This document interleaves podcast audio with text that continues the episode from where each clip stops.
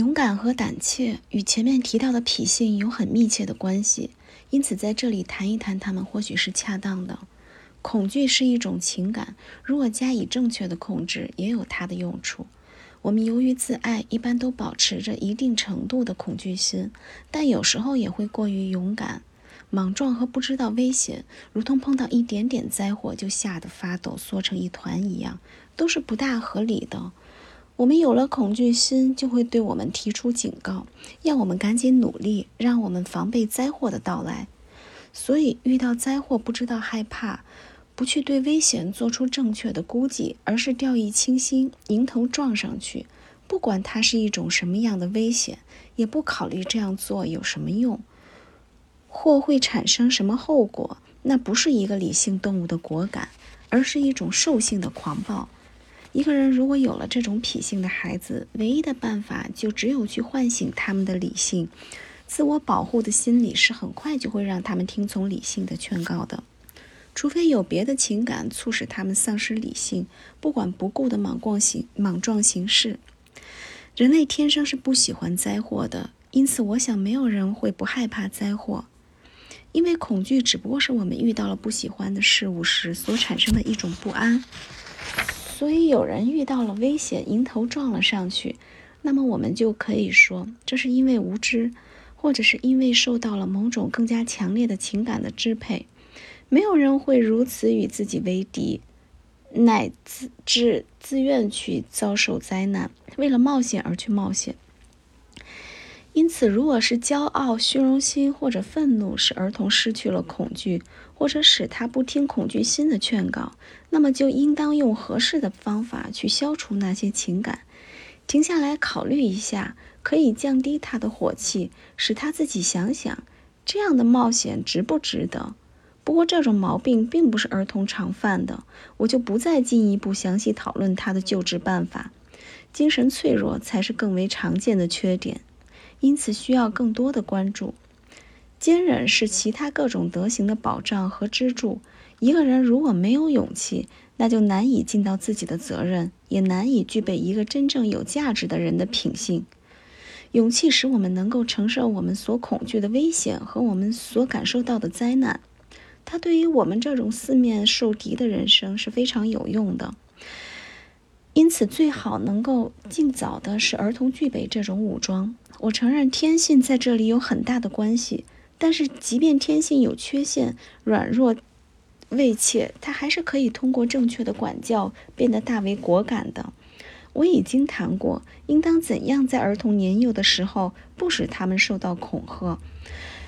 不因为他们受到了一点轻微的伤害就让他们自我怜悯，以免使他们的精神遭到损害。现在要进一步考虑的是，假如我们发觉他们胆子太小，应该如何去锻炼他们的脾性，提高他们的勇气？我以为真正的坚韧是当一个人无论遇到什么灾祸或者危险的时候，他都能够镇静自如，能够泰然自若地尽到自己的责任。尽管这种境地，即便成人也极少能够达到，因此我们不应当在这里去过分地指望儿童。但有些事情还是可以做到的。明智的指导与循序渐进，可以使他们达到超出人们所能希望的境地。儿童年幼的时候，我们往往会忽略对他们进行这种重要的照料。这也许是他们长大成人之后，极少有人充分具备这种美德的原因。我们英国人是一个天生非常勇敢的民族。假如我以为为真正的坚韧只需要决战疆场，在敌人的面前视死如归的勇气，那么我就不会在我们英国说这些话了。我承认这种勇气对于坚韧的德行并不是不重要的。我们也不能否认桂冠与永荣誉永远应当授予那些为国牺牲的勇士，但这并不是事情的全部。我们所面临的危险不仅仅来自战场，而且也来自其他各个地方。死亡虽然是人生中最可怕的事情，然而痛苦、羞辱与贫困也是令人恐惧的，能够使大多数面临他们的人烦扰不堪。有些人虽然并不害怕其中的某些东西，但却仍然对其他一些东西心惊胆战。真正的坚韧要准备对付各种各样的危险，无论遇到了什么灾祸，都要安之若素。我的意思并不是说一点恐惧都不该有，一旦危险降临，恐惧是不能没有的。没有恐惧那是愚蠢，有危险就应当感到危险，要有足够的恐惧心来保持我们的头脑清醒，激发我们的注意力、努力和精力。但是不应让它扰乱我们镇静的运用理性，也不应让它妨碍我们去执行理性的指示。要达到这种高贵的、有男子气概的沉着冷静，第一步是要按照我在上面所提到的，在儿童年幼的时候，小心的不让他们受到各种惊吓，不要让他们听到恐惧的谈话，也不要让他们受到各种可怕东西的惊扰。这常常会破坏他们的精神，使他们的精神失常，再也恢复不了了。使他们在整个一生中，一听到或者想到任何恐怖的东西，就会惊慌失措，身体也会瘫软，心灵会不安，人会身不由己，难以做出任何镇定或者合理的行动。这种情形，不知道是不是因为第一次的强烈影响，导致了生活活力方面的一种习惯动作。还是因为某种更加不可解释的原因，引起了体质方面的改变。但是事实确实是这样的：这种心灵软弱畏怯，由于小时候受到了惊吓而一辈子受其影响的人，是到处可见的。因此要尽量加以防止。第二步是要渐渐地使儿童习惯于他们所过分害怕的那些东西。不过你在这里要格外小心，不能搞得太急了。也不可过早的去尝试这种治疗方法，否则恐怕不但治不好毛病，反而会使它加重。婴儿还在怀抱之中时，那就很容易不让他们看见可怕的东西，而且在他们学会说话并且听懂别人说话之前，也无法对他们讲道理，让他们知道我们打算让他们熟悉，并为此目的让他们渐渐接近那些可怕的东西。其实并没有什么害处，因此在他们学会走路与说话之前，这种方法是很少用得着的。然而，有些东西是很难不让他们看见的。假如婴儿不喜欢这些东西，一见到这些东西就表现出惊恐的样子，那就必须使用一切办法来减轻这种恐惧。例如转移他们的视线，给这些东西加上一层可爱的外表等等，直到他们熟悉了，不再讨厌他们了为止。我想我们都可以观察到，儿童刚刚生出来的时候，不论看到了什么东西，只要它不伤害眼睛，他们都是无所谓的。他们看到一个黑人或者一头狮子，不会比见了他们的保姆或者一只猫更觉得害怕。那么，为什么后来他们见了某些形状与颜色的混合物就会感到害怕呢？没有别的，他们只是害怕那些东西会随之给他们带来的伤害。假如一个儿童每天换一个奶妈吃奶，那么我敢说他在六个月的时候就不会比六十岁的时候更害怕陌生的面孔了。所以，儿童之所以不愿意接近陌生人，乃是因为。他已经习惯于仅仅从周围的一两个人那里得到食物和关怀，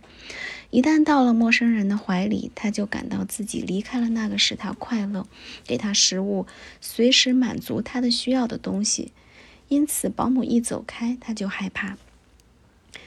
我们天生害怕的唯一一件事情，就是痛苦或者丧失快乐。由于痛苦或丧失快乐并没有附加在任何可见物的形状、颜色或者大小上面，因此我们对于形状、颜色或者大小之类的东西都是不怕的，除非我们从他那里感受到了痛苦，或者认识到了他们会对我们造成伤害。儿童都很喜欢火焰的亮丽光彩，他们最初总想去拨弄它，但是当它不断使他们受到了极大的痛苦之后，经验便使他们懂得了火的残酷无情，于是他们就不敢再去碰它，而要小心地避开它了。这便是恐惧的根据。由此不难发现，恐惧是从何而来的。如果怕了不该害怕的东西，又应当如何去医治？一个人如果能够坚定地面对所怕的东西，在不太恐怖的情况下，能够把握得住自己和通常的恐惧心，那么他就为面对更为真实的危险做出了良好的准备。如果你的孩子一看到青蛙就会尖叫着跑开，那就让另一个人捉住他，把它放在有一定距离的地方。首先让他习惯于看它，看惯了之后，再让他走近它，不动情感的看它跳跃，然后再由别人将它抓住，让他轻轻的触摸，如此等等，直至他能够自信的拨弄它，如同拨弄一只蝴蝶或者麻雀一样。采用同样的方法，任何其他不必要的恐惧都可以被消除掉。只要你小心从事，做的时候不要过于性急。孩子的前一种恐惧还没有完全消除之前，不要把他推向新的自信。这个年轻的战士就应当这样加以训练，由此走向人生的战斗。要注意的是，除了真正的危险之外，不可把更多的事情说成是危险的。所以，只要看到他怕了不该害怕的东西，你就一定要在不知不觉中逐步引导他，直至他最后消除了恐惧，克服了困难，受到了称誉。这种成功如果经常重复，就会使他发现灾祸并不是总是如我们的恐惧心所设想的那么可怕或那么严重。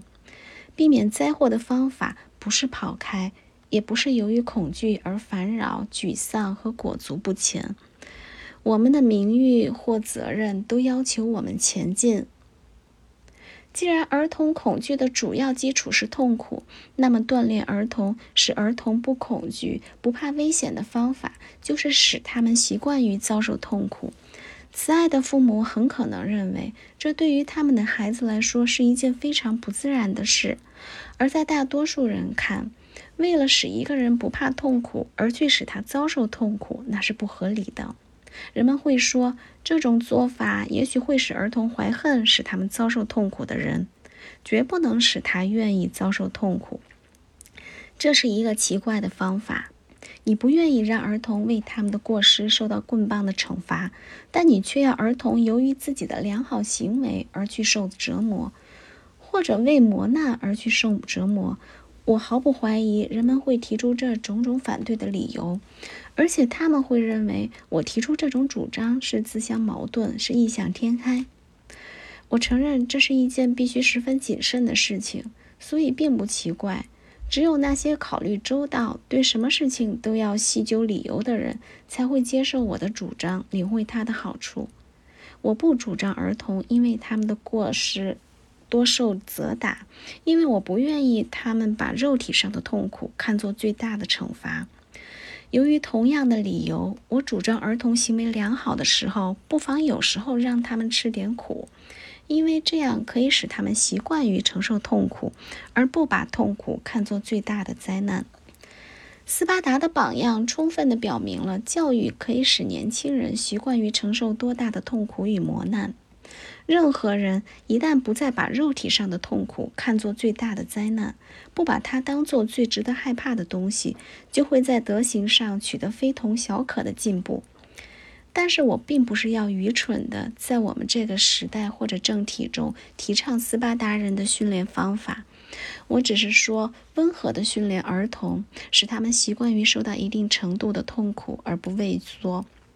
是一种使他们的精神变得坚强，并为他们今后的生活奠定勇敢与果断的基础的方法。第一步应当是，不要每次见到儿童受了一点点痛苦就去怜悯他们，或者让他们自我怜悯。不过这一点我已经在别的地方说过了。第二步应当是，有时候要故意让他们受点痛苦，不过必须小心，要在孩子情绪好。并且相信他受到伤害的人本来是出于好意的时候才能这样做。这样做的时候，一方不可有生气或不高兴的迹象，另一方也不可有同情或后悔的表示。而且这种痛苦绝不可超出儿童所能承受的程度，不能引起儿童的怨恨、误会或被他看作是一种惩罚。